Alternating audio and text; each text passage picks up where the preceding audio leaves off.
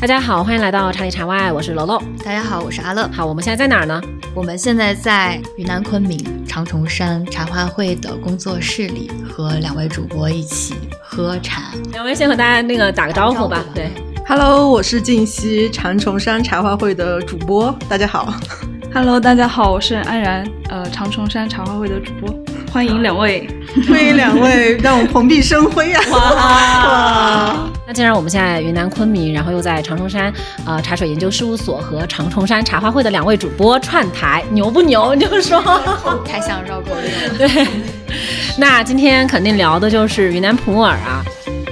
其实我和阿乐，呃，在来云南之前还挺忐忑的，因为在这一趟普洱之行之前呢，我和阿乐在普洱的体验上面其实都不算太好。我们来的其实有一点期待，就是能不能帮我们破破障，或者说颠覆一下我们之前对普洱的一些偏见或者是问题。所以今天呢，我和阿乐会对着静熙和安然。提出我们的十个对普洱的偏见，亦或是问题。那这一些的话，就看看两位能够就是分享一下他们的经验和见闻。嗯，好，那阿乐可以先分享分享一下，为什么你跟我说，就是你对普洱感官不是很好啊？其实我个人呃从小到大喝普洱的体验并不是很多，嗯，早期的话可能是在上学的时候，可能去去过一些茶馆，然后第一次喝普洱就是呃熟茶，然后是那种饼茶，然后就会觉得啊，它可能跟我日常喝到的其他的那种茶，就它不太像一款茶的那种口感和那种味觉体验。再大一点的话，好像就是感觉各种营销的声音就起来了，比如说，呃，一饼普洱茶，就大家会去炒作它的价值啊，然后以及大家会追求去存茶呀这种。呃，最近喝普洱茶的经验，大概就是在前一两年的时候来云南这边玩儿，去了当地的一一家茶馆，然后他推荐的就可能是呃这几年风也比较大的，像小青柑啊，然后呃碎银子，别心虚，你别心虚，待会儿我们聊。当时在那个茶馆喝的时候就觉得还好，但是买回家之后自己喝就觉得好难喝，尤其是那个碎银子，喝了之后就感觉整个人都很不舒服，所以就呃感觉。普洱还是挺难懂的，而且因为我现在在做一档跟茶有关的播客嘛，就除了茶里茶外之外，然后呃，之前我们有一期节目也是当时老师请到一位呃比较资深的普洱的藏家，然后就聊到什么红印、黄印，然后我就去随便搜了一下这个价格，这种天价茶，就感觉啊，普洱真的是大概这就是我的体验吧。嗯，那我分享一下我的，其实跟阿乐有一些相似之处，就是小时候和妈妈来云南玩。不管是一个什么样的好东西，当它变成了一种在旅行团呃作为重点推销，然后就觉得这种旅游副产品也不知道靠不靠谱。这是小时候第一次和那个普洱的触点啊，然后后面的触点就是我爸给我半斤半斤的买小青柑，嗯。因为我喝茶不是属于那种特别讲究的，我就直接水壶里面就丢进去煮。但是前面有一两次的时候喝的是未发虚，然后我就很长一段时间没喝。后来喝又有未发虚，所以我一开始以为是我的肠胃不好，我后来才有一点信心啊，觉得可能我爸买的就是没买好啊。从觉得自己不好，终于转变成了我终于觉得茶可能是会有问题。然后后来就同事送的那个碎银子，就是难喝，虽然。后面很多的什么呃手打柠檬茶呀之类的品牌出来之后，也会去讲什么糯米香什么什么什么茶，但那个糯米香是我接受不了的味道。当然也有喝到过很好喝的那种普洱，好像也都是生普比较多。但是呃，但凡是我觉得好喝的普洱，然后我一看价格就打扰了，所以就感觉哎，虽然我们一直喝茶比较多，但是普洱一直都没有主动的去探索和了解过，也不知道为什么啊，就是也没有说我就不想喝，也没有说我就非要喝，就是作为一个普通的茶客。不知不觉的就发现，我对普洱一点了解都没有，好像我也没有什么好的契机让我去知道这一款什么茶。好，这就是我们我和阿乐先分享的这个体验啊。咱们播客可能的走向是先抑后扬。对，作为普洱的门外汉呢，就是我们对普洱就因此会有一些偏见和困惑。那我先说几点我听下来的感受。其实你们的体验一点都不奇怪，我是普洱人。然后为什么会出现那么多问题？其实我再大概的介绍一下，因为普洱茶的整个产品也好，商业化也好，其实是。是最近二十年才发展起来的。然后我自己第一次买普洱的体验，其实跟阿乐是一样的。我零四年在昆明读大学，我是一个普洱人，第一次在花鸟市场买了一片普洱熟茶。嗯，那个时候我是用我喝绿茶的经验来喝这个普洱熟茶，然后就撬了一大块泡到玻璃杯里，我也没有醒茶，然后泡出来了一杯酱油汤色。那个时候可能就呃加工的也比较没有现在这么好，然后也不是很卫生，所以那杯茶喝下去，我像喝了一个中药一样。嗯从零四到零八，我都再也没有喝过普洱茶了。我就觉得这个也能好喝吗？我作为一个普洱人，都对这个产品其实这样一个不太愉快的一个开端。嗯那那确实是怎么怎么说呢？它其实就是因为发展的时间太短了，它整个压缩的时间太短了，然后发展太快了，所以市场混乱是肯定的。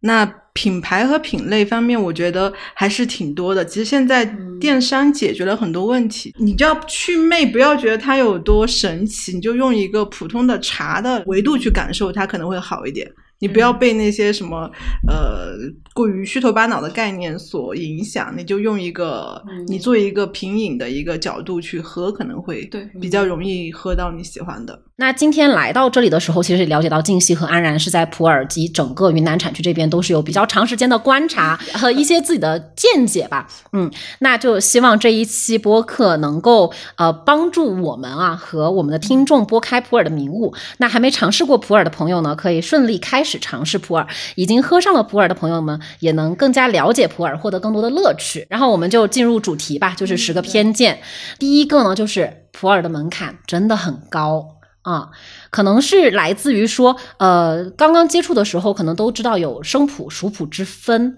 但其他的就不太懂了。所以我们也有听友问，就是他想尝试普洱，但是一看。他根本分不清什么叫品牌，什么叫山头。对，买普洱里面都有几个维度可以去帮助我们先从就认识普洱吧。嗯嗯，就是一般了解普洱茶，我们先从产区的角度吧。就现在我们经常会说三大产区或者是四大产区。嗯，如果我们从三大产区，它可能就分了版纳，然后普洱、临还有沧临沧产区。嗯但是至少在我我们长冲山的语境里面，我们更习惯说四大。嗯四大是它其实是把西双版纳分成了勐海产区和勐腊产区。就我们先说临沧产区，临沧产区的话，它整体的风格就会表现的更加的清甜，然后香香气会偏嗯高一点。嗯然后到了普洱产区，嗯，普洱产区其实有点普洱产区它怎么说？对对它的树种是很复杂的。嗯就是它又有小叶种、中叶种，嗯然后还有一些野生的品种，嗯所以你说普洱产区整体有什么风格？我觉得就是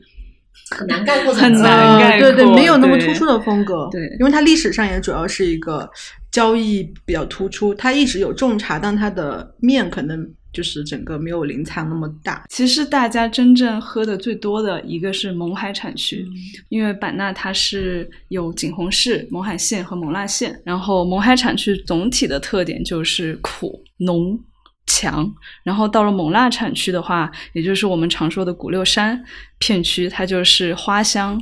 然后柔美这样的特点，所以它们两个的特点很很明显。然后临沧产区的话就是柔甜，如果你自己有喜爱度的话，比如说我们从浓强度来排名，那一般就是勐海高于勐腊，高于临沧。然后你刚刚说的是它有几大产区，产区里面再进阶就是山头，因为其实我们在一个品名上面看到的产区是产区的维度，山头是山头的维度，然后它的生熟是它工艺的维度，然后品牌又在前面可能有个品牌的维度，就我们说山头的话，勐海产区最著名的山头就是我们现在喝的老班章，然后可能大家还听过老曼鹅，对，然后南糯山，另外还有比较出名的纳卡纳卡。嗯，像冰岛它是个山头吗？冰冰岛是是山头，它属于临沧产区。啊，冰岛西归龟就属于临沧。对，然后大家可能又比较熟悉一点的义乌啊，呃，乙邦，还有葛登，葛登这些就 属于没听说过勐腊产区。一般来说，对普洱茶有一点点兴趣的人，他可能只知道班章和冰岛嘛，嗯嗯嗯 他可能都不一定知道义乌。对，对我在来找你们之前，我是知道班章和冰岛的，因为就是呃卖茶的人会跟我说，好像他们两个放在一起就尤其的能够形成对比，以及能够让你感知到哦，原来普洱它是有不同的这个嗯口感和风味和香气的。对，对，大家一般我就觉得你先记住有三大产区吧，嗯，但是三大就是我们说的那普。洱普洱也可以记一下，对，普洱对，因为那个景迈是属于普洱产区，但它在地理位置上又接近近勐海勐海，对，呃，所以其实我们在呃买普洱的时候，关注就几个基本维度嘛，一个是品牌名，品牌名很好区辨了，然后是普洱的这个呃生熟，对吧？你前提要知道你要买的是什么普洱，然后是看这个产区，刚刚说到三大 or 四大 产区，然后你大概知道了产区的名字之后，那其他的一些什么你可能没听过的，然后又有一些异域风情的名字，它大概率就是山头的名字。那这个山头你再往下去钻研的话，它可能也会有不一样的风格出来，是这样子的吗？嗯，还有一个维度是时间的维度，因为普洱茶是讲年份的，它会有一些年份普洱茶。仔细看一些包装，它会有，比如说是呃一五年的原料，今年压的，或者是说它本身卖的就是一个有一点点年份的茶品。还刚刚忘了说了一个更复杂的，是一个比如说大益啊、夏光这些大茶厂不太打山头的名字，它是打的是配方的名字。对，就跟立正的红茶，我觉得这样就是调和威士忌和单一麦单一麦芽威威士忌忌。所以就是有一些人他可能买茶叶的时候会奔着山头我去买，但有一些可能他就是买这个牌子，他做的怎么样，它的品质是不是稳定突出？嗯，是的。你看普洱就它不像我们有一些单一产区，我买一类茶。我可能买土茶，或者是买一些什么培育品种，然后我再找一个核心产区就好了。云南它本身因为它地理位置和这个气候环境的多样及复杂，你要用时空折叠这个来理解。对那个嗯星球研究所，嗯，他们就说云南是被时空大折叠，时空大折叠。其实嗯普洱茶就是一个时空大折叠最典型的一个表现之一。对，就感觉我我用其他比较单一产区的方式来理解普洱的产区就不成立，对吧？因为普洱的产区它就像一个完整的世界，所以我们带着这个普洱门槛很高的偏见来，其实客观来说它是有门槛的，但是就是它也是有很多的乐趣，所以很多人就是普洱迷嘛，他就在里面可以玩很久，圈子里面也是有很多的玩法这种，嗯。那好，这是第一点，我们聊完了。刚刚聊到关于，就是说，如果你想入门去喝普洱的话，可能有几个维度。那首先可能就是产区。如果聊到普洱的工艺的话，其实普洱还有生普和熟普之分。那我感觉可能对于大部分听过普洱这个名字的普通的。嗯，饮茶爱好者来说，可能他们一提到普洱想到的都是熟普。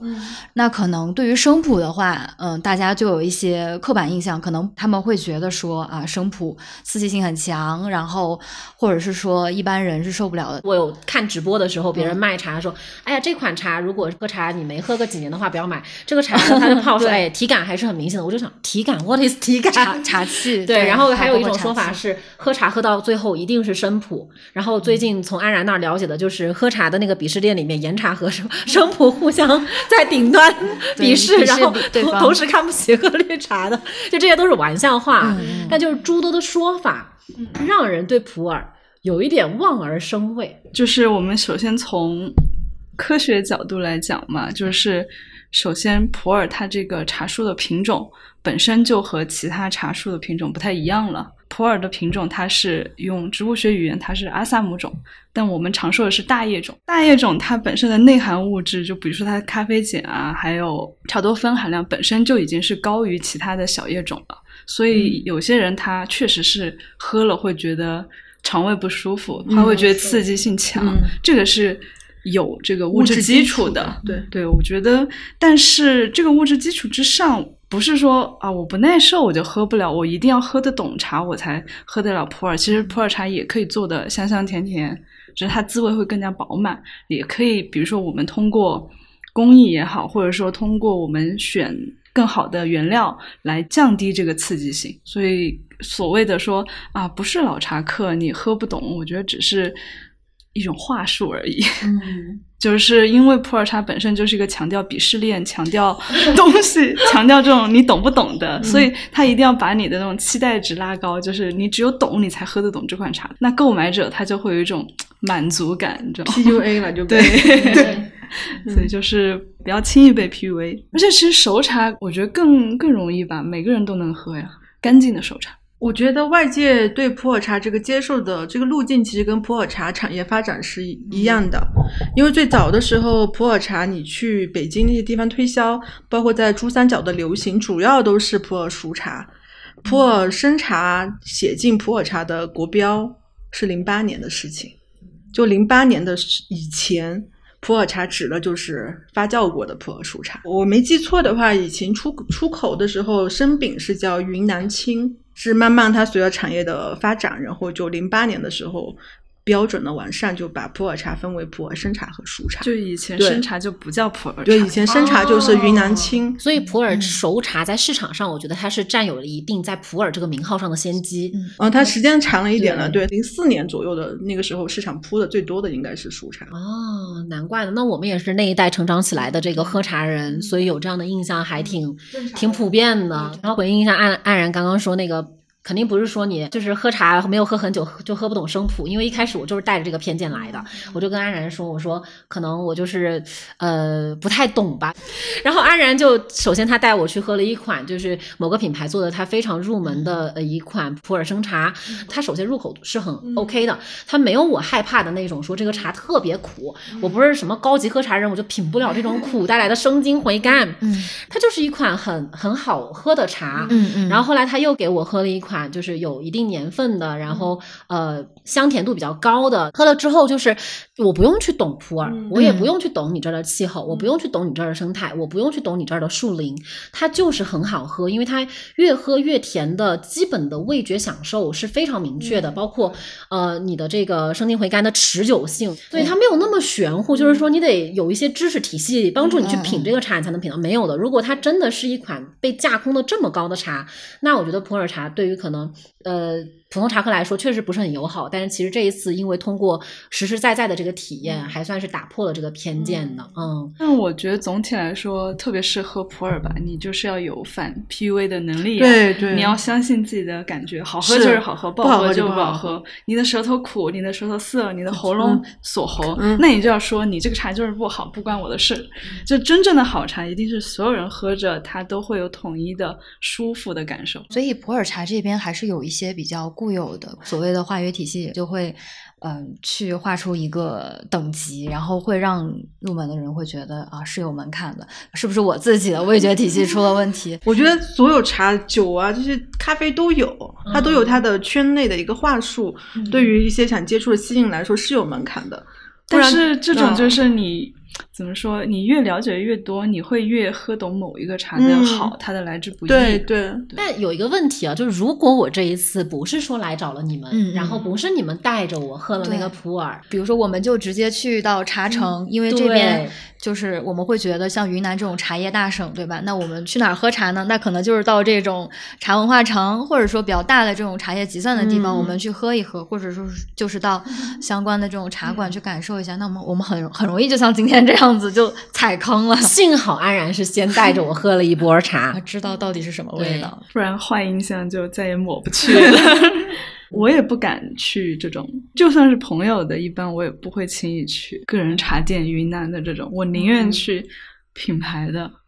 我都不敢去个人的，就是你，你不能说它好不好，但就是它的品质其实特别不稳定。是不是因为就是普洱它的原料，就是这种古树茶也好，或者大树小树也好，它其实不是像其他的那种茶叶产区，它的树种是那种比较标准化的，或者说相对来说比较呃标准化，有人工去维护的。其其实它的出品不会说。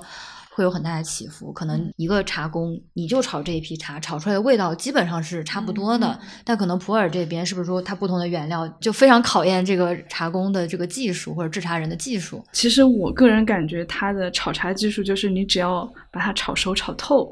那就是 OK。但是现在因为外来会有很多各种老板，他带着自己对茶的理解，他会去教育说你要怎么怎么炒，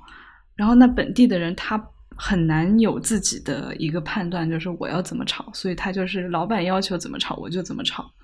就会让这个工艺起伏也很大。嗯，所以你能够找到相对信任的资源以及稳定的工艺，已经挺难了。然后其实每个人他又有自己对于普洱的理解，然后很多时候你是不能去质疑对方对于普洱茶的理解的。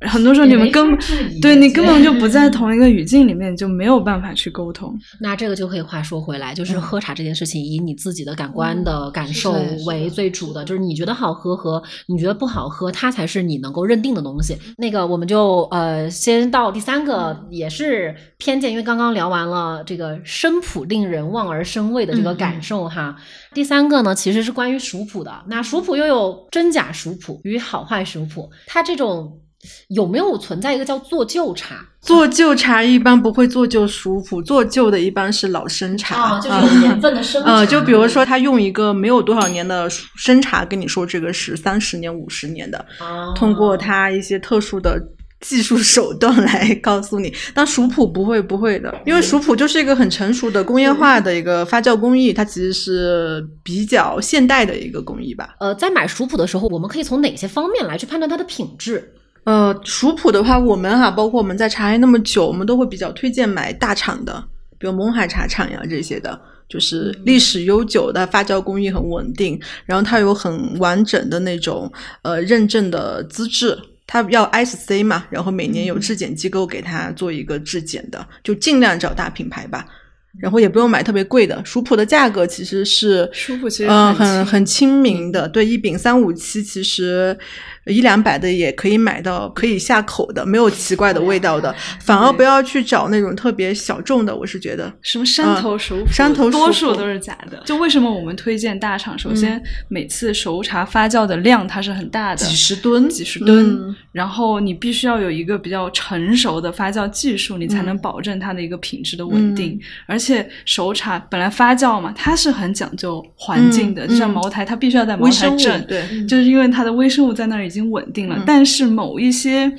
怎么说异想天开，我也不知道是真还是假。异想天开茶商他就会说，我就要用这几百公斤的山头茶，我要做一个熟茶，不是说不行，但是它的风险特别大。嗯它的风险在于，首先有可能会有一些不好的微生物。另外的话，也有可能它的整个处理过程就不干净，就导致你最后喝出来就有些时候会发酸，有些时候你会喝到我们那天说的有点包子味，嗯嗯嗯嗯。就是微生物的那对种陈味啊，就风险特别大。其实刚刚说生茶的是品饮门槛高，熟茶是它整个生产门槛很高。它首先要有很大的量，就是传统来讲几十吨的量，而且它有周期。做不了，就做不了呃，就是可以做，我们鼓励创新，可以做，但是你作为一个消费者，你要讲你的成本啊，对吧？你的体验，你的体验来说，如果你是一个初入门的，那你肯定找一些像大益嘛，就是勐海茶厂，它已经发了呃四五十年嘛，七十年代开始这种现代化的发酵，那它出品很稳定。而且价格很很实惠，那在这里，我们能不能稍微岔开一点，就是帮呃听众可以呃简单的介绍一下生普的这个制作工艺流程和熟普。你刚刚说到它对工艺流程环境要求也很高，那它是怎么发酵的？呃，是先说生普嘛，呃，茶叶哈，就是采摘，采摘下来摊晾，摊晾之后就用那个铁锅来，也有一些杀青锅呀，杀青，嗯把它炒熟，炒了之后揉捻，揉了之后去日晒，把日晒晒干。那晒干干燥之后呢，一部分的茶就是拿去压成生饼，另外一部分的茶晒干的晒青毛茶就把它堆成个大堆子。然后就开始洒水发酵，然后炒水的可能要一个多月的时间，就变成了那个红汤的普洱茶，是这样一个路径啊，大概的。晒青毛料，茶对压制就是变成了对生茶，对然后同样一批晒青毛茶堆在一起炒水，开始发酵对，然后最后对对对，四干五十燥天，然后再压饼饼，就是成了熟熟茶茶。那你们刚刚说到一些大厂，它都是几十吨的茶叶放在一起。那如果我真的去看到那个茶厂的话，那岂不是就茶茶叶堆成了它山？都是有规定的，一般对它的茶堆堆高是一米多，对，堆高多少，就然后这些都是经验总结。它有参数的，其实是很先好，已经感受到很复杂了。对对对，所以必须要有一个这种大厂，它才会很大的车间，可以去看我们那本书。我们的熟茶教科书一会送给你们，好，好好我我送给我们，我们先看，然后再送给听友。给你感受一下一个图。哦，它会冒气，它因为中心的温度大概是要在六十五到六十十度。所以它这个发酵中心就是需要有这种仪器去严格控制它嗯的控温温度。对，因为不同的温湿度下面不同微的生物微生物成长，对，哦，所以其实像这样，我就能理解它为什么就是对环境要求很高，因为它整个它需要的那个空间其实还挺大的。那如果你那儿里面脏了，它其实影响面积或者说带来的影响也会比较严重。还有一种做法，其实现在勐海有很多那种代加工的，就是我自己有个厂，但是我没有品牌。比如你你要什么风格，你可以去跟他选料。虽然你不是大品牌，但是你也可以作为一个有品鉴能力的人去选择你想要的熟茶料压制成产品。哦，明白。呃，刚刚说到的是熟茶的工艺嘛，那呃，作为我们消费者来说的话，怎么样去大概从哪些方面去判断这个熟茶的好坏？干茶你可以看那个饼的会不会有很多那种，你看看饼干不干净嘛。嗯因为很早的时候，可能你也喝不到那些很早的茶，就早期它没有很多的那种仪器的时候，它那个饼面看着就不是很干净。对，然后你闻一下，呃，正常的应该是有那种甜甜的香气的，我觉得是那种木质啊、枣香啊那些的，嗯甜甜的香气，闻起来它是有一点点的陈味，但不会不舒服。然后你冲泡进去也是一样的，你就喝那个口感，没有那种易杂味。不会有酸味，然后你喉咙不会干，喝下去不会不舒服，应该差不多就这些维度了。有的人会跟你说，可能要呃汤色很透明的才好，但其实也不一定哈。汤色很透明的，一般是要有有些年份的熟茶才会很透明。有的新的熟茶，它品质很好，但它的汤色也可能会是有点浑，是很正常的。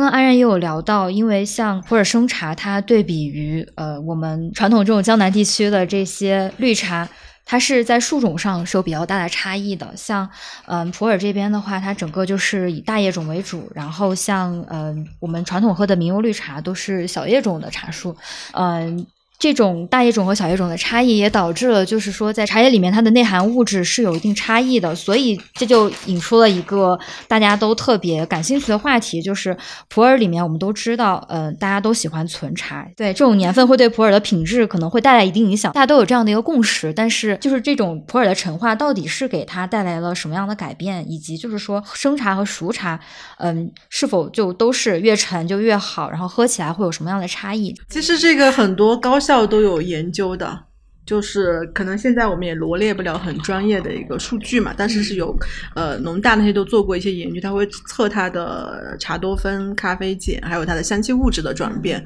呃，确实是可以随着年份的演变，它一些比如说，嗯，有一些儿茶素，还有什么会会生成茶黄素、茶褐素之类的。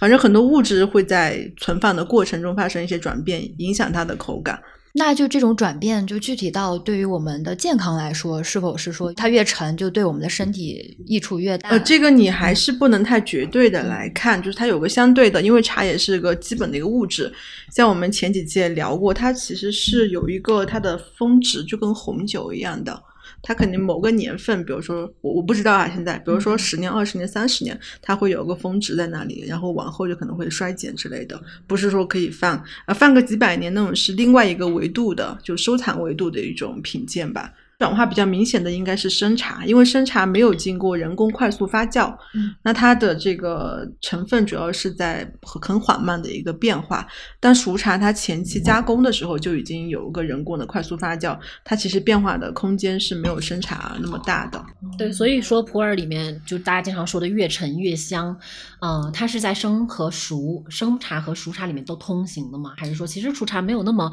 没有必要那么在意说它是越陈嗯越香？因为熟茶它本身就是目的让你快速喝到陈化后的味道。对熟茶最终的工艺的研发，其实有一个说法，就是它是为了模仿这种老生普的味道，本来等的时间也并不会给你带来多大的惊喜，对，有一点点惊喜，有一点但不多。呃，它会有一点细微的变化，比如说一些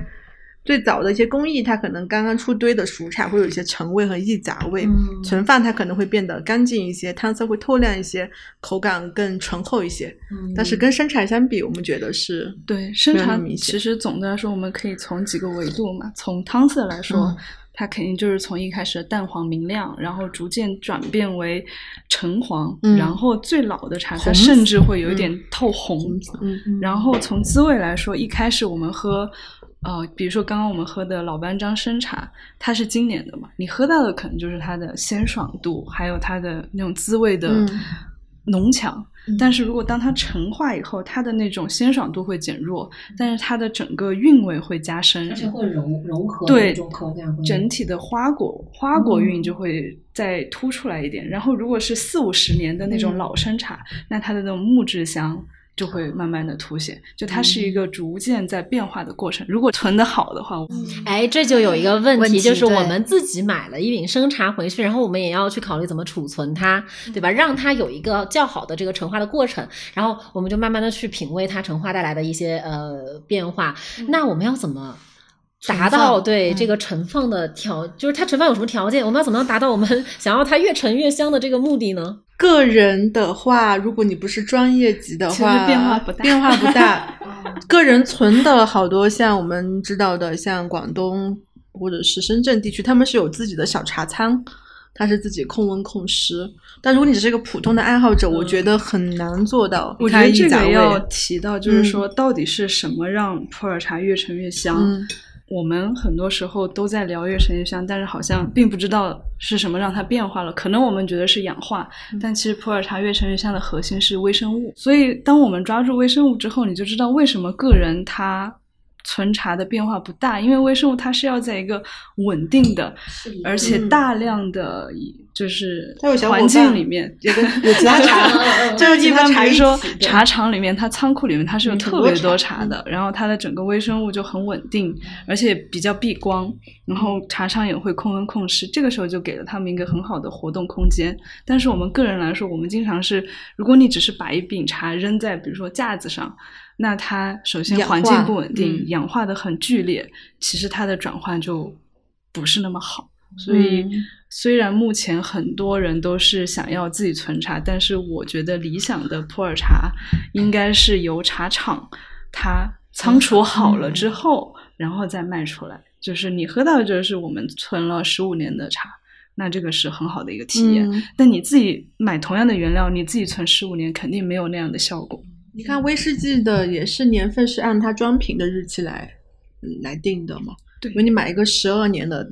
那就是它在那个它的那个桶里面待了十二年的，它是有环境的嘛。嗯，对哦，就现在喝这个茶，你就会觉得嗯它虽然陈化的变化不是那么大，但我会觉得它的回甘啊、生津就会比之前更好，然后也有一特别好果香。嗯，这个是哪一年的？一八一八年的，年的。嗯，景迈的。我们现在都偏爱有点年份的茶。对对对，这个最早的像香港的那些做老茶号的，一百年那些都是很早就发现了这个，说云南的普洱茶青饼摆摆去香港放个几年之后，它整个那种狂放不羁的风格会内敛变化，这才是大家后面一直追普洱茶的原因嘛。那还有一个小问题，就是关于这个干仓和湿仓。像您刚刚说的那种，嗯，就是会有一些私人的，或者说是一些品牌，他们会有这样子的一个茶仓去，呃，做生普的陈化。那像就是大家呃市面上说的这个干仓和湿仓，我觉得很多茶友可能他们也听过。我觉得这个干仓湿仓其实是早年间、嗯或者说广东地区特别爱提它相对的的一个概念是。嗯，就是到底是什么是干，什么是湿？一有些所谓的湿仓，我觉得它就是让它发霉，就是要让它快速发霉，就是通过高温高湿快速发霉，然后再把这个霉退掉，就是会有一种霉味。但是我觉得多数人是接受不了那个味道的。但还有一点是，其实我觉得这个没到没的那个概念，像比如说我们早年去广州出差的时候，他们那边也不是食堂，只是相对温湿度比昆明要高，存出来的茶跟昆明的风格是不一样的。我打个比方，我今天买了一饼茶，在昆明放了十二年，跟你买了一饼茶，同样一饼茶在广州放了十二年，如果你长期在广州生活，你会觉得。你的那个茶才是好喝的，昆明的太干了。这个还是要聊到微生物，嗯就是首先干湿它就是让微生物活动嗯更快嘛，湿就是让微生物活动更频繁。嗯干的话，因为它的整个水茶叶里面的那种水分含含量嗯低，所以它的活动没那么频繁。整体来说，同样的茶，呃，同样的年份，可能就是湿仓的转化会相对好一点。但是呢，就是刚刚静熙姐说的，就是每个地域它的微生物是有点不一样的，嗯 因为就是每个人的肠道 菌群是不一样的，所以当你一个昆明的，你去喝那边的，你就会有一种。你知道，就是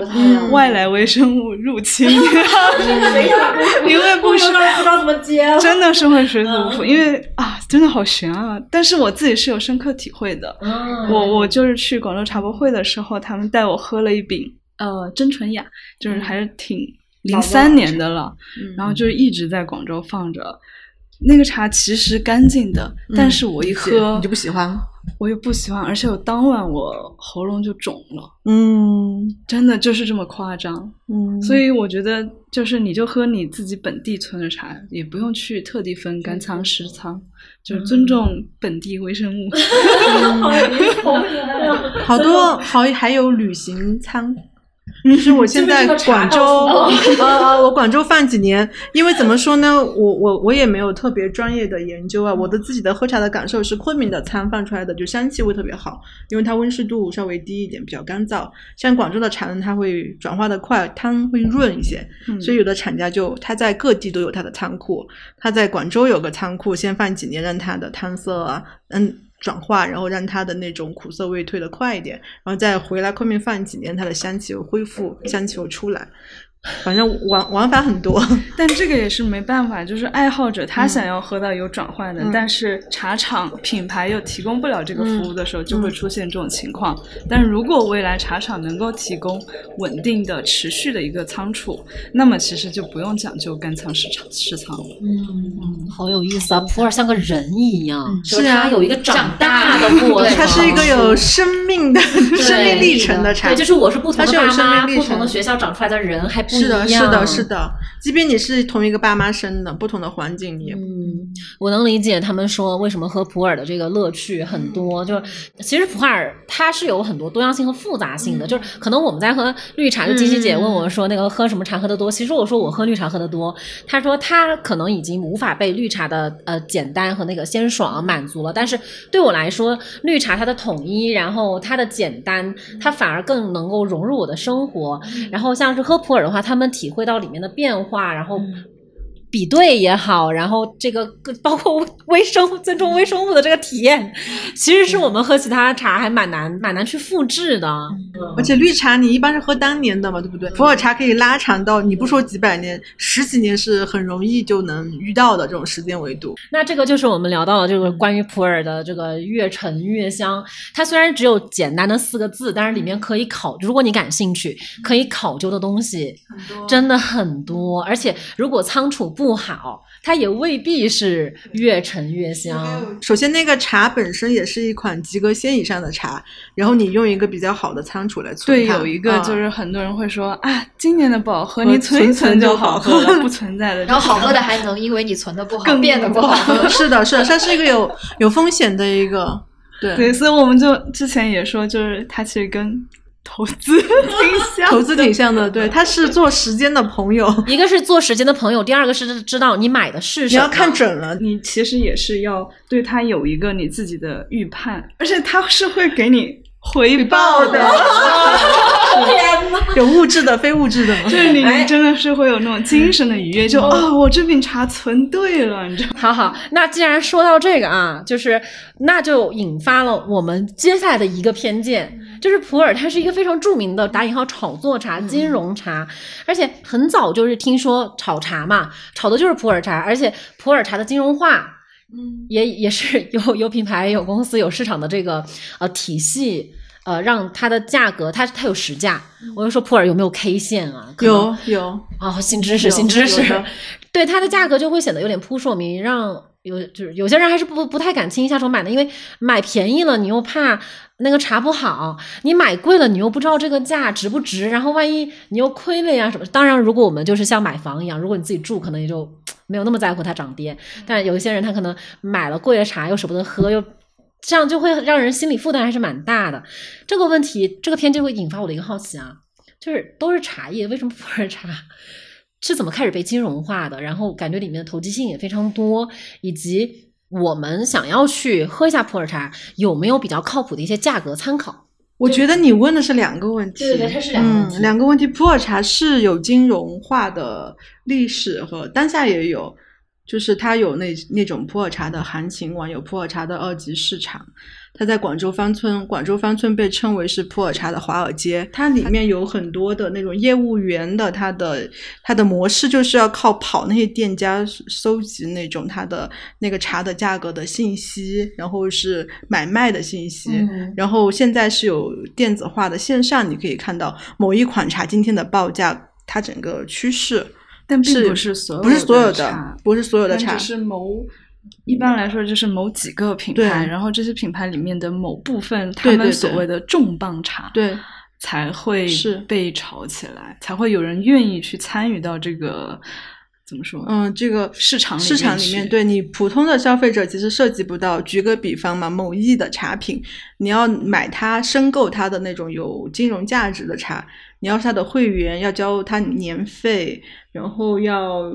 抽签等等。其实就是跟你中签买申购辛苦股一样，是是一样的模式，对对对，嗯是是这样的，嗯。打新茶，对 打新茶，对对对对对对对，打新茶是这样的，也有破发的各种的等等都有都有，对 对。有的，它是行情是跟整个大经济行情是一样的。其实最早的这块的投资是在珠三角、广州那个地方，那个地方再往前拉一点，最最早的时候，普洱茶这种老茶的价值是港台的商人带到了广州。就广州大概那个时候是就世纪之交的时候，两千年前后的时候，大家觉得这个茶是可以收藏的。零四年差不多零四年前后开始，普洱茶热开始，广州的人就开始有这种呃收藏普洱茶，然后有也有私人的藏家，也有一些做茶叶生意的人跟大厂来订购，然后再到零八零九年的时候，一些大品牌的入场。让这种供需关系就充分的 调动起来，大的资本的进驻，而且那边嗯。从嗯、怎么说，经济活动比较频繁嘛，其实大家也是需要有这种投资价格特别高的一个茶品。来提升那种，比如说我和你会面，我们要谈一嗯个几亿的大生意的时候，我要拿一个重磅查出来才镇得住场。对，因为你既既然我们用呃股票也好，基金也好去做这个比喻嘛，那其实呃我们想要去赚那个金融投，就是那个金融标的的钱，就是因为它确实是创造出了它真正的价值，而不是说我就是因为靠呃及时的买卖去呃可能会产生一些不合理的价格上的交易。那这个普洱茶它之所以有被金融化的空间，那肯定它有那个基础的。那它这个被金融化的基础什么？是因为它越陈回到了上一个越陈越香吗？对，最基础的就是这个逻辑。我我们目前我们看到的，因为你知道我们都在云南，其实怎么说这个我们问题，离得还是有点我们离得很远，而且我们嗯又是入行，虽然说有十来年，但是其实也是比较短的，而且也没有直接去一线参与这样一个它的一个金融化的这样一个一个经验，所以但是我我们的感知是多数参与在其中的人，他还是以投机为主了。嗯因为还是会有一些嗯传言吧，就这背后肯定是有品牌，他他在操盘操盘的。嗯等等，对，嗯。就是他会控制说，我这一批茶我只出那么多，然后当时价格调动上市场情绪上去之后，他又会放一批。对，那有没有可能这个这个茶就是会就是涨价涨到一定的高点之后，已经没有人想要再去接它了，那它的价格就会崩盘会啊崩过呀崩过呀普洱普洱市场已经嗯崩过好几轮，次了对对对，大的已经对对崩过两轮了。好，这一期因为我们是主要泛泛的去谈论一下我们对普洱偏见，但是我对这个话题真的太感兴趣了，所以希望对是日后我们如果是有自己有一些研究的时候，再邀请两位。有一个就是，如果我们是对大众消费者，其实是接触不到的可以告诉大家嗯这一块你不虽然要碰存在，但是你想进也不是那么容易对对，进。门槛也高。你要喝你就喝你的就嗯，完事儿。啊，所以其实这个东西它跟我普通喝茶人没什么关系没有什么关系，也不用害怕他那边哦，原来那边有一波那个炒茶的人跟嗯对，它的价格涨跌，它的茶叶的好坏跟我其实关系不大。那那个问题就在于说，呃，有没有一个嗯建议啊，就是我们去买嗯。入门的那种普洱啊，不管生普、熟普什么的，什么样的价格它相对来说是比较合理的？嗯就是我觉得买一饼生茶，至少两一百吧，一百到五六百，你一百的可能有点少，好喝的话，嗯，如果你要是那种生态有一点好的，滋味也不错的，可能就是两百到五百，你，可能会买到比较生态比较好的。然后，如果你真的是想买古树，可能一饼三五七克嘛，嗯。可能就是五百到两三千这种。嗯，其实这么一想啊，它一饼三五七克，它你换算成金价的嗯话，真的这个普洱的价格不会不是很很贵，或者说很离谱的那种。而且它可以重复冲泡，对不对？那个对绿茶就喝一泡，普洱你不说它特别耐泡，但是你可以喝一个五六七八泡是、还是可以有风味的。对啊，嗯。就是就像我们那天说的，你要想喝顶级的龙井，怎么也要花个两三万，可能才五百克，嗯而且是五百克。对，但是你在普洱茶行业，你要喝到顶尖的，我们就说最贵的冰岛吧，那它可能就是也是四五万，对，但是那个是最顶尖的，嗯你还可以，比如说你到勐海，你喝老半张，也一其实两两三万、嗯一两万也可以喝到特别特别顶就是尖真的了，对对，嗯而且是真的。嗯，我们今天还在好奇一个问题呢，你们一饼都是三三五七克，都是三五七克。嗯那嗯，首先它为什么是三五七克？然后第二，你们推不推荐买现在市场上非常非常流行的小饼干普洱茶小沱茶那一种龙？珠之类的。其实怎么说呢？普洱茶三五七克是跟它以前的外贸有关系，它出口的剂量嘛，嗯三五七克一一一提就有二点五公斤嘛，它跟它出口的那种一坨，比如三呃一件，比如三十公斤啊多少公斤这样一个关系。但是现在的话，有些两百克的，嗯两百克的200克也有的也有小饼。其实是推不推荐这个要看具体的情况了。嗯是确实很方便，那些嗯薄薄片薄饼啊，那些小龙珠啊，纯就呃，没啥纯就你当下喝，对对对，你当下买来喝一喝，我觉得是还是可以尝试的。但是我觉得一般顶尖的原料还是比较少会做成嗯，小、是小是片的，特别是你买的商品的话，嗯一般就是大宗一点的会做成小片跟龙珠。嗯，不嗯过这个也就是我觉得云南普洱茶品牌，它就其实离消费蛮远的，嗯嗯，对，就是它不太知道消费者 要什么。年轻的消费者或者初入门的消费者到底想要什么，他就只出那种大的，然后其实确实门槛很高。嗯，就像我们也会有朋友说，他其实很想对那款茶很、嗯很有兴趣，嗯但是没有相关的茶样卖，你知道，从此就缺少一个接口。也许他本来可以买那饼茶的，最后因为品牌不出茶样，可能描述的也不清晰，导致就没有卖成。多刺激啊！一大坨茶买定离手，豪赌市场。就是我需要有些草莽精神，我可以来去买到那一所以它其实最早的时候价格比较便宜，所以你不用考虑太多。嗯，所以我我们也是建议说，如果是想要喝的话，刚刚说到的，比如说是呃两三百到五六百，然后比如说古树的话，可能在几百块钱到两三千块钱都是值得尝试的。而且你那个价格，我们说都是那一大饼茶，说实话，那一个量还是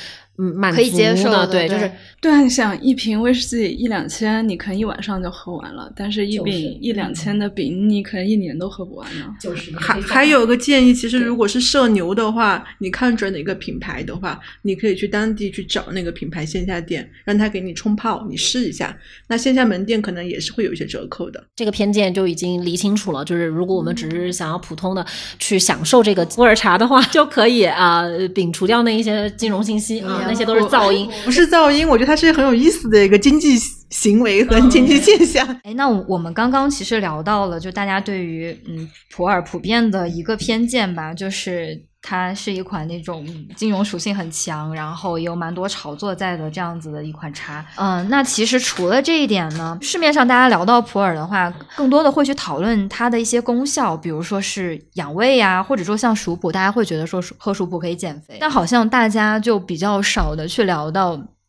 嗯，普洱的滋滋味它的风味嗯到底怎么样？呃，有朋友知道我们要来云南，然后他跟我说，他喝呃生普好像呃喝的时间长了之后呢，会产生一种现象，是他容易低血糖。嗯然后第嗯二个是呃有一个同事跟我说，他之前喝普洱好像容易心慌，因为嗯我们在了解普洱的时候，总是更多的听说它的功效，他养喝了之后的反应。但是我是来了这里之后，我才第一次认认真真的听安然跟我们说，哎，普洱它的香气是什么样子，它是什么样风格气质的，它和乌龙有什么不一样？这个第一个问题里面其实是它的功效是真的吗？第二个问题就是想请你们好好的去描述一下描述一下为什么你们这么喜欢普洱？我先来回答前半段，安然哈，你来回答后半段。我先来回答前半段，我说为什么大家很多关注到是说普洱茶的功效，又回到一开始我说的，零四年的时候，普洱茶在全国各地开花的时候，其实主要是熟茶，那个时候的熟茶。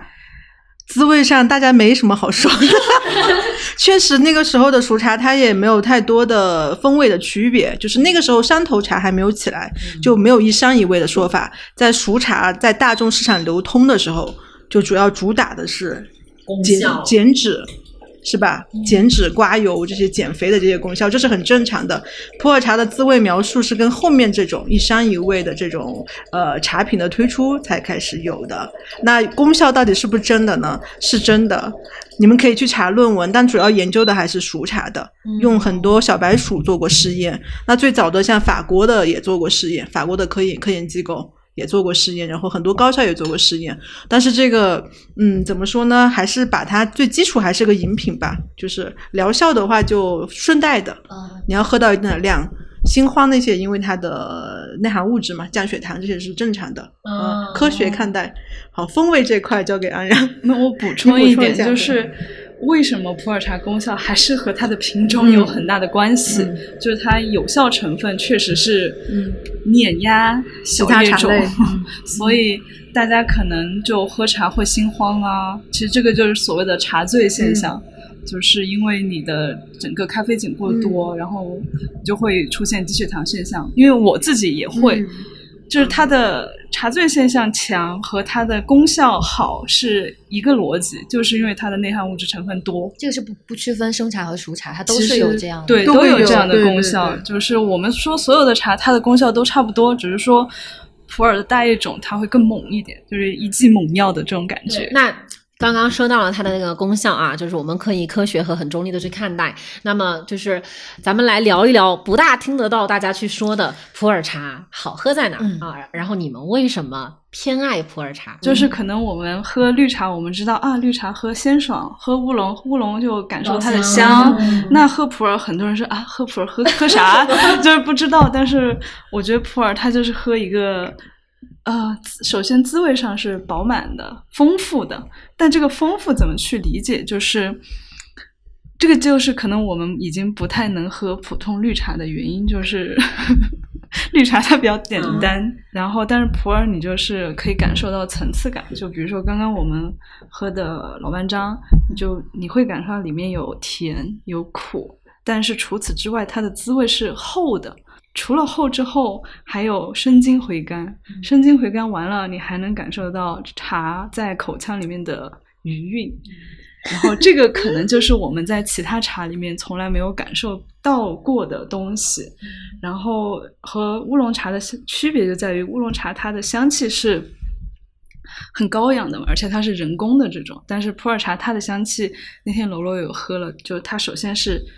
汤含香，就它的香气没有那么张扬，它非常的内敛，而且必须要你喝到口腔里面之后，你才好像能感受到它的香气。另外，它的杯底香也非常的奇特，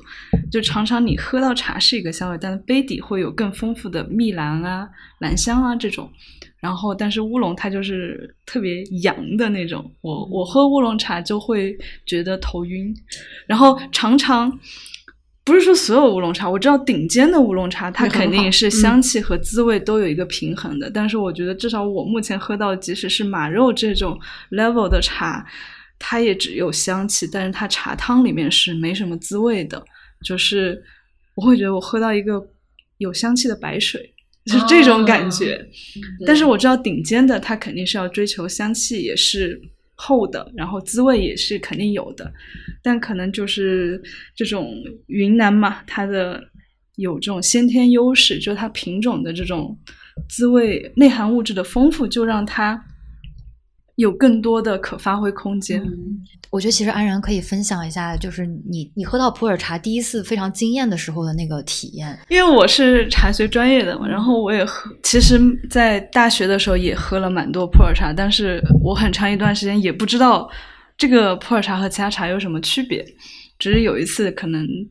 是某一天晚上，然后那个时候我也是第一次接触到古树茶，然后甲方就拿了一款很甜的。茶给我喝，然后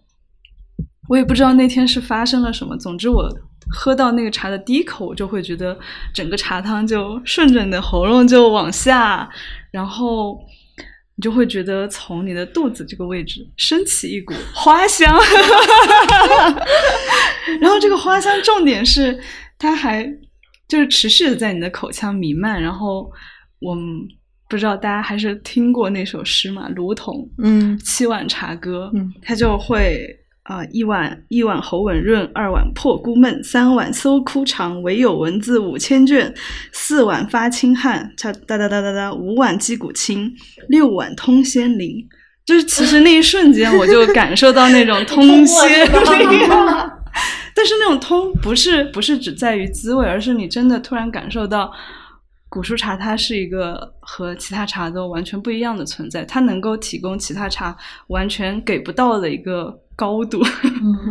我觉得这里我想就是先就着前面安然说的一点，可以稍微澄清一下，就是刚刚说乌龙的那个人工香，其实我我担心有些听友可能会觉得是香精香啊。乌龙它呃的原料一般来说都是比较粗老，然后它非常吃人的这个工艺的，就是你这个乌龙茶好不好，你工艺真的占了很大的一部分，让它这个茶叶能够呈现出什么样的一个香气和滋味的表现，这是刚刚说的人工香。然后这个问题我也问过安然，我说那普洱的工艺和普洱的原料，它这个孰孰轻孰重？虽然我们不倡导说一定在某方面就是说原料重于工艺或者工艺重于原料，但是因为云南的这样的一个生态环境，使得它的原料品质它是非常多样和品质突出的。然后刚刚说到的那个，其实安然说，安然在说到他自己喝第一次第一次喝到很很通的那个故事，他其实我们能看到表情是还是会有点害羞啊。我我就想分享一下，呃，我喝生普那天。我喝完生普之后想了一个晚上，第二天还在想，就是我第一次直接的 get 到生普的好，是因为它的暗香，就是它的杯底香，因为。是喝，因为我们可能喝多了没事儿，还是会就拿着杯子闻嘛。那个那个香气它非常的收敛，它又有厚度，但它又不张扬，对。所以我当时我就说这个香好高级啊，因为你有时候喝到一些可能。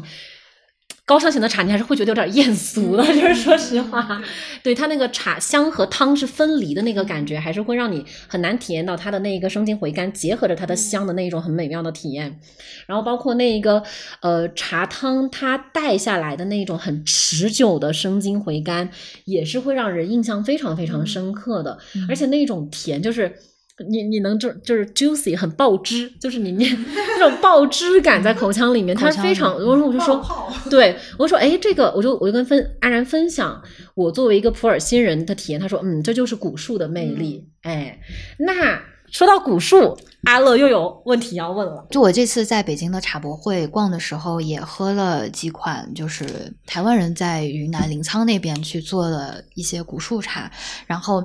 呃，古树茶也是这几年比较普洱里面整个比较呃热门的一个概念吧。提到古树，那可能还有大树、小树。然后，我个人其实还是会蛮好奇，就这种树龄。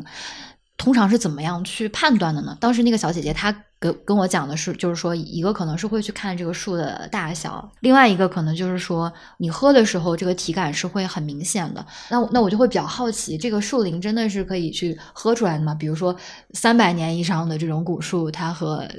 两百年左右的这这种差异是有那么明显吗？我觉得我们不需要非要去判断什么两百年、三百年、五百年，甚至五百年以上都是假的。一般古树也没有那么多，什么八百年、一千年更不可能。就是当他说出这个数字的时候，你就直接 pass 掉了。就是一百到三百是正常的，然后我觉得一百到三百之间，它们的差异也没那么大。其实我们喝古树喝的到底是什么？不是喝的是树龄，而是喝的是它的不一样的口感。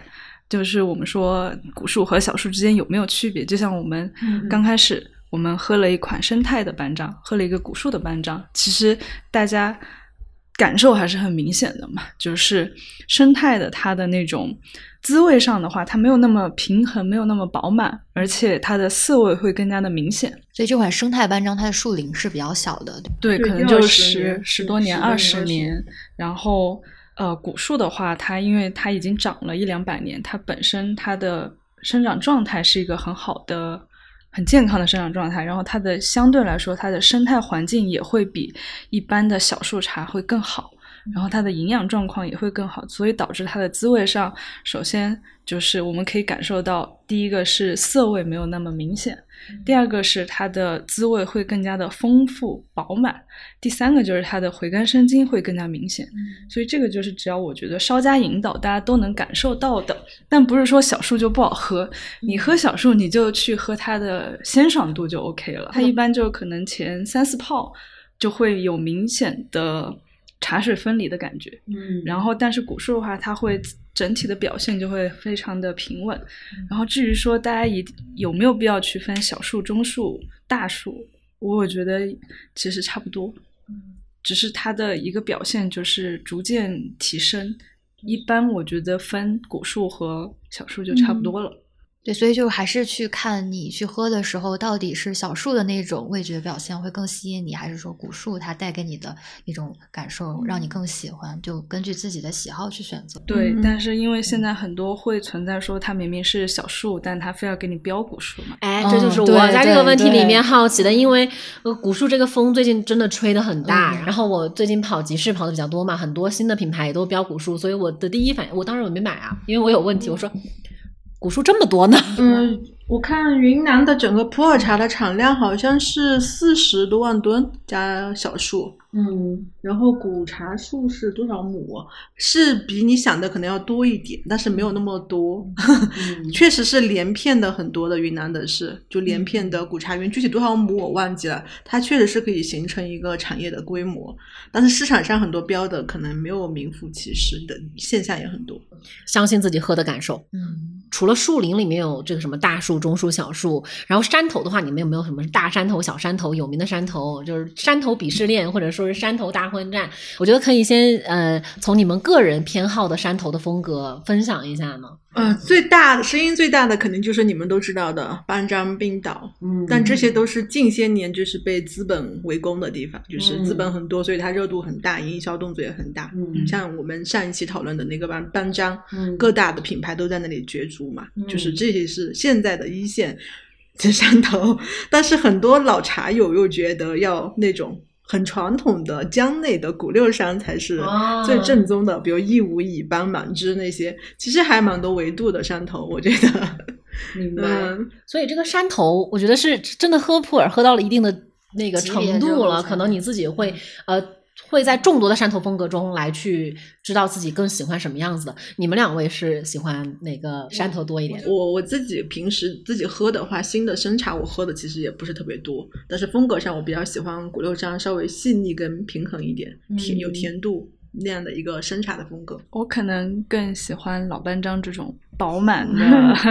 有有记忆点的，然后很丰富变化的这种。OK，那这个问题的话，我们就 pass 掉，因为如果我觉得脱离这个品饮经验，然后再去讨论山头的话，可能会相对来说有一点空中楼阁的那个感觉对，我觉得说再多，可能对于大家来说都是没听过的名字，而且很呃很难记住。我而随便举且你也很难喝得到真正是那个山头的，就是、对什么薄荷糖，然后到义乌就很夸张，因为每年它还会细分小山头，所谓的小山头到现在已经变成这一小片茶。嗯这块地，对这块地，我之前就听说过什么去选纯料，然后我自己去压饼，或者说甚至还有一些品牌单叫做株单株，嗯就是这个，因为大部分还有混采呀、什么拼配的料啊，这种，就是我想知道纯料和单珠就一定比就拼配要高高级级，或者说是好，或者说它在价格上面会体现的更贵吗？价格就看市场需求了，我觉得、这个你说是它是一个市场行为，像比如说做一些大树的单株、古树单株，它可能鲜叶采一个五六十公斤，然后杀青下来可能会有个十公斤的那个干茶，但这种更多是一种品饮的一种怎么说？我觉得过于。过于发烧发烧友的行为就不太是那种大众能理解的，但它也是个很好的噱头。那你说纯料什么叫纯料呢？我觉得是一个相对的、相对的概念。就比如说，他说某个山的纯料，但也是相对的，某个山也有很多不同的地块。对，我觉得这些概念也是更多是商业的概念。噱头，就像我就觉得什么调和威士忌一定没有单一威士忌高级啊，其实它真的只是商家塑造的一种认知。而且我觉得丹珠它你就是喝这棵树的味道，反而它怎么说？它可能某一个特征会很明显，对但是它的短板也会非常的嗯突出，这就是单株的特点，就有点像单丛嘛。嗯，就像我们那天说，为什么啊、广东那边就会有很多单丛，但是云南这边好像没什么单株，并不是说云南的单株少，而是因为它单株太多了。真的要按广东那种说法，可能它几十万棵。那没办法，所以我们现在只能从山头或者是某个村寨的这种来区分它的味道。嗯，所以本身拼配的这个料，可能解决的也会是它呃弥补到某一个某一株它特别明显的短板之类的吗？不不是，嗯拼配解决的是一个出品的稳定和它的一个技术门槛。嗯像拼配最厉害的是大益嘛，它的那个生产拼配的标杆就是七五四二，它这个就是要它有自己的产区拼、年份拼，这是一个大厂的一个它的技术壁垒。嗯，就说只有我能出这样的。像山头的话，今年你可以去做，你可以去做，但这个拼配的话，我才能做。我知道每一个配方怎么配比，所以它才能做出那样的滋味，是它品牌能做的，是一种是有识别是有识别性的它的口感，就跟立顿红茶嘛，它也是调齐了全球各地的红茶进行拼配。是啊，是啊，这也是它的一个门槛呀，因为它有大的全球的采购的这样一个基础才能做。明白而且这个才是稳定的，你嗯是可以喝到那种对每一年它基本上是差不多的。嗯但是我觉得，比如说个人茶商或者是嗯小品牌，它可能今年出了这个山头的，明年明年它不一定出了，嗯明年这家在不在都还不一定。而且普洱茶的很多厂家，它本身就是一个没有什么，我说小厂家哈，就是他没有什么品牌意识，他不知道自己要去做一款。啊、代表性产品，它就是今年哪里热我就做什么，嗯或者别人让我做什么我就做嗯什么，所以它的稳定性特别不强。嗯明白。好，那这这个就是还是原料那个范围嘛，就是我们刚刚说到的都是好的原料，就是好的山头、好的原料，其实偏拼配它也是出品的稳定。那还有一个在呃普洱茶的市场上比较流行的两个产品哦，我也一直没喝懂的。叫做小青柑，一个叫做碎银子，嗯然后碎银子我就更看不懂。小青柑，你把那个青柑掰开来，你还能看到一些茶的碎枝末节在里面塞着。那碎银子就是一坨一坨一坨的，然后泡出来它也不是茶叶的 对，样子。对，所以这两款茶争议性本身也比较大。那我是带着偏见来说，这两款茶可能就是不好的，所以就是想请两位分享一下，说这两款茶它一定就是不好的吗？或者说，我们可以从理解一下，它们为什么会有这两种普洱茶的产品形态出来？我觉得这两个，它其实是最近普洱茶行业最出圈的两款产品。嗯我们首先说它出圈，然后它解决了大家喝普洱茶的很多复杂性的问题。它随便泡，然后它也不强调你一定要懂茶你才能喝茶。我觉得从产品形态来说，这两款是特别好的，然后对于普洱茶的一个普及也很好。但是呢，可能就是因为它太好卖了，嗯就会有特别多鱼龙混杂的在里面，就真的是会有一些做的很烂的、做的不好的茶，然后它当做贵茶或者贵的小青柑、贵的碎银子来卖了，这个是存在的事实吧。但是你说是这两个茶本身，如果是做的好的，他会选择啊、比如说核心产地的青柑，加上工艺比较好的熟茶，那出来的效果是很 OK 的，我自己都会喝的。就并不是说那种，就好像就存在某种啊什么懂茶的人绝对不喝小青柑。就当你知道它原料从何而来，你知道两个都是好的东西时，它为什么不能喝呢？嗯，就那全全世界也有各种各样的调味茶，那那些茶都不能喝了吗？只有你的轻盐主义才是最最厉害的吗？嗯凭什么呢？就是我觉得这些人还是为了标榜自己吧，就觉得自己只喝轻饮是最牛逼的。嗯我就不太喜欢这种声音吧。就是，但是我们必须要承认，市面上确实有很多做的不好的小青柑。嗯然后再说碎银子的话，碎银子我觉得它就是一个更加普世大众化的一个产品了。然后这种产品它做的好的，它真的是用茶就是熟茶发酵到一定程度的时候，它再用机器压，嗯就是用高压压成一个小块一一个条状，然后再把它打碎，再抛光。然后在这个过程中可能会用糯米香叶来熏，但也有不熏的。嗯就从这个工艺来说，如果它是按标准的来说，它不成问题，我觉得是 OK 的。甚至有一段时间我也觉得挺方便的呀、嗯就我随便拿杯子一泡，嗯扔几颗，我就能喝到一杯还蛮香浓的熟茶。我觉得这个没问题，但是我们又必须要承认，市面上也确实存在特别多的人，他就是用的一些不好的原料，就是碎渣啊，要做成这样的碎银子，然后可能熏的过程中，它也存在熏过度啊，或者加了一些其他的香精啊，也是存在的。这样的东西就我也不知道怎么去评判了吧。嗯对，就是当你喝到正经的时候，它是 OK 的。我觉得就像我之前就会在说，啊、作为产品，就是懂酒的人肯定都觉得江小白很很难喝，这个是事实。但是江小白也确实出圈，大家也确实喜欢。那如果你那懂茶的人，可能你从来都不屑于小青柑或者碎银子这样的产品，但是你必须要承认这两个产品是解决了大家很多喝茶的疑问，所以你不能以那种我懂茶我就瞧不起这两个产品来否定这两个产品，我是这样认为的。嗯嗯，甚至我觉得大家就是就喝碎银子，就喝小青柑挺好的。我也有一点点补充的，就是说，像买到那种像你刚刚说早开头的时候你说的喝了胃不舒服的那个小青柑，其实就是可能是一些它产品的品质有问题的。嗯那这个概率上来讲，其实是挺高的，就它可能会用一些不太好的干皮，然后也不太好的熟茶，因为它量大嘛，你买到这个的概率挺高。所以如果你恰好买到这样的，你就不要喝。对，嗯就还是要从自己的品饮体验出发。确实这两个产品是还挺好的，像小青柑就解决了有的人不太喜欢的那种熟茶很枯燥的那种味道，它有那种香气。嗯然后碎银子又解决了冲泡的麻烦。其实我觉得还是从自己的实际情况出发吧。我听完之后，我会重新对这两个产，就是我还愿意再去尝试一下。因为如果说是产品本身它没有什么，就是产品不要带原罪的那个视角去看它，这个产品出来就是不好的，那就是说自己可以当做实验一样多去尝试一下。那好喝的小青柑和好喝的碎银子，它能够给你带来的便利度，或者说它能够给给你带来丰富的那个体验是什么样子的？因为不管不是茶，不只不仅仅是茶，你什么东西只要是有一定的规模流行开来了，那它就是有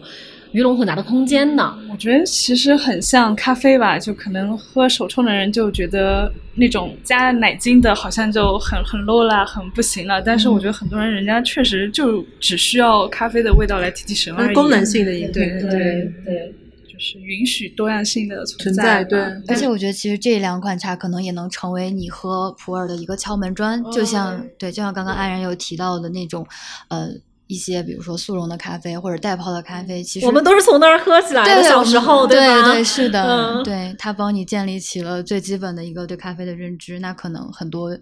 呃消费者也可以从喝嗯、小小青柑儿或者碎银子入手，然后就嗯发现哎。普洱确实是蛮有味道的这样子一种产品，然后就还有提示一点，就是刚刚也提到过了，就是你就算是去买茶饼，其实在一个合理的价位，你也是可以得到很好的这个体验的。不过刚刚听大家聊的话，给我最大的感受还是我们就是想要做播客的初衷，就是你不要带着太多的评判心去看待茶叶或者是喝茶这件事情，对吧？然后就是要就是相信自己的味觉感受就好了，嗯。就是不要用耳朵喝茶，要用嘴巴喝茶。而且普洱其实相对来说确实是一个比较复杂的这个茶类，然后两位分享了之后，就是我们把它简单化，就是把这个喝茶这件事情简单化就好了。嗯，这是我们今天带来的问题和偏见，大概就是以上的这一些。然后，如果是呃，就是想要去有人呃想要去体味普洱的话，欢迎大家关注呃隔壁有台叫做长虫山茶会，谢谢因为本身我们觉得就是做茶叶的播客真的不多，所以大家还是可以就是